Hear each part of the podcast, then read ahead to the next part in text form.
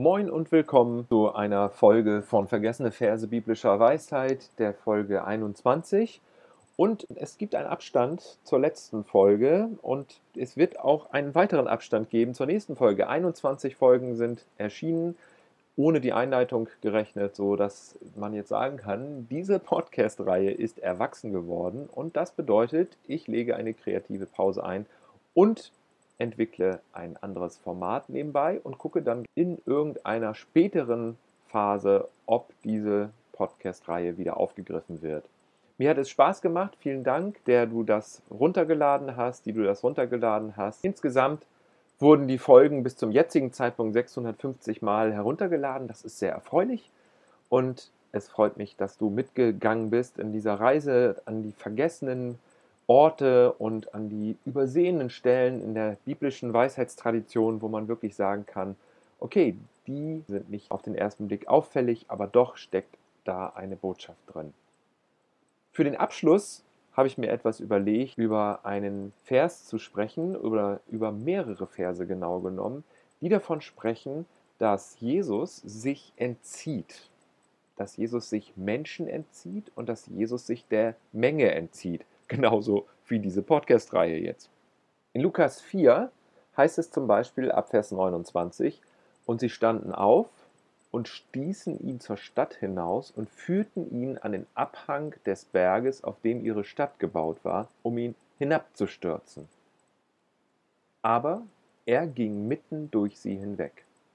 Gemeint ist die Stadt Nazareth und gemeint ist eine aufgebrachte Menge, die aufgrund des Anspruches und der Ankündigung von Jesus, der Befreier zu sein von denen, die im Gefängnis sind, derjenige, der den Blinden Augenlicht gibt und derjenige, der den Armen gute Botschaft verkündigt, also ein Anspruch, denn Messias zu sein, das hat sie aufgebracht und sie wollten ihn loswerden. Und dann heißt es in Vers 30, aber er ging mitten durch sie hinweg. Eine faszinierende Formulierung. Ähnlich steht das auch im anderen Evangelium, zum Beispiel bei Johannes. Da heißt es in Johannes 8, Vers 59, da hoben sie Steine auf, um sie auf ihn zu werfen, aber Jesus verbarg sich und ging zum Tempel hinaus. Hier auch eine aufgebrachte Menge aufgrund des hohen Anspruches, den Jesus vertrat, dass er eins mit dem Vater sei, dass er der Gesandte des Vaters sei. Johannes 10 sagt dann in Vers 39, da suchten sie abermals ihn zu ergreifen, aber er entging ihren Händen. Also nochmal, aber er ging mitten durch sie hinweg, bei Lukas, dann Jesus verbarg sich und ging zum Tempel hinaus und schließlich er entging ihren Händen. Da gibt es verschiedene Theorien, wie man versucht hat, das zu erklären. Eine Möglichkeit wäre, dass sie auf einmal Jesus nicht mehr erkannten oder ihn irgendwie nicht mehr sehen konnten, so wie es bei der Geschichte mit den Emmaus-Jüngern steht, dass sie ihre Augen, dass ihre Augen gehalten worden sind, dass sie also aufgrund eines irgendeines göttlichen Wirkens nicht mehr erkennen konnten und sehen konnten, wer da bei ihnen. So eine Möglichkeit der Erklärung. Aber davon steht nichts im Text, es ist etwas sehr Geheimnisvolles. Jesus entzieht sich. Es ist doch interessant, Jesus ist diejenige Person, die laut biblischer Tradition, laut christlicher Tradition, Gott für Menschen konkret macht, anfassbar macht, vorstellbar macht.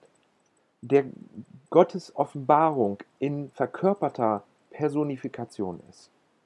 Der Gott in Beziehung zu Menschen bringt. Und das ist eine Erfahrung, die sehr, sehr viele Menschen gemacht haben in den letzten 2000 Jahren und die heute und auch in Zukunft sehr, sehr viele Menschen machen würden. Das ist eine gute Erfahrung, mit Gott in einer persönlichen Beziehung zu stehen durch Jesus. Und das kann man dann auch umsetzen, man kann das dann auch erleben, man kann das auch praktizieren, man kann das einüben, dieses Leben mit Gott, indem man zum Beispiel meditiert, indem man in die Stille geht, indem man und wie man selber auch merkt, dass man in dieser Beziehung wächst. Und doch, obwohl Jesus im Leben ist, obwohl es eine Vertrauensbeziehung zu ihm gibt, obwohl ich persönlich das auch so erlebe und mir das sehr, sehr wichtig ist, das Wichtigste eigentlich in meinem Leben. Trotzdem entschwindet mir dieser Jesus auch immer wieder. Irgendwie ging es nicht nur darum, dass, dass Jesus aus praktischen Gründen jetzt wegging, durch die Menge irgendwie entschwand und ent, ihnen entging, damit er seine Geschichte eben zu Ende führen kann und sein, seine Aufgabe erfüllen kann, für die er in dieser Zeit da war und gewirkt hat und dass er nicht vorzeitig vielleicht womöglich getötet wird. Ähm, nicht nur darum, sondern es hat irgendwie so eine tiefere Dimension, diese, dieser Jesus, der sich entzieht. Er entzieht sich immer wieder auch den Deutungen, die sich Menschen von ihm machen. Es wird ja auch viel debattiert und es wird viel diskutiert darüber, wie Jesus eigentlich zu verstehen ist im Neuen Testament. Es gibt ja unterschiedliche Beschreibungen von Jesus, von seinem Wirken, von seinen Worten. Es gibt auch in der modernen Forschung, in der historisch-kritischen Forschung, ja ganz unterschiedliche Auslegungen darüber, welche Worte jetzt von Jesus selbst stammen und welche eher ihm in den Mund gelegt worden sind. Zum Beispiel auch darüber ist jetzt keine klare Einigung erzielt worden. Aber weil sich Jesus immer wieder entzieht, macht es ihn auch wieder spannend, macht es ihn auch wieder anziehend.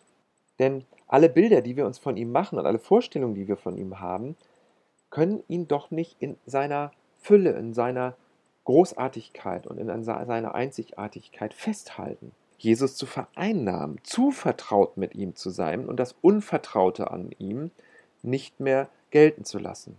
Sich ein Bild von Jesus zurechtzulegen, das letztendlich eher den inneren eigenen Sehnsüchten entspricht. Jesus geht tatsächlich mit uns. Er befreundet sich mit uns als der Auferstandene. Da geht es uns ja wie den Emmaus-Jüngern. Aber genauso wie ihnen kann er sich uns auch unserem Blick und unserer Vertrautheit entziehen. Und wir stehen wieder da und stehen vor einem Mysterium, einem Geheimnis. Darum brauchen wir die Gemeinschaft, darum brauchen wir das Kollektiv, um immer wieder neu auf die Spur von Jesus zu kommen und immer wieder die, auch die Korrektur zu erhalten und zu, miteinander zu geben.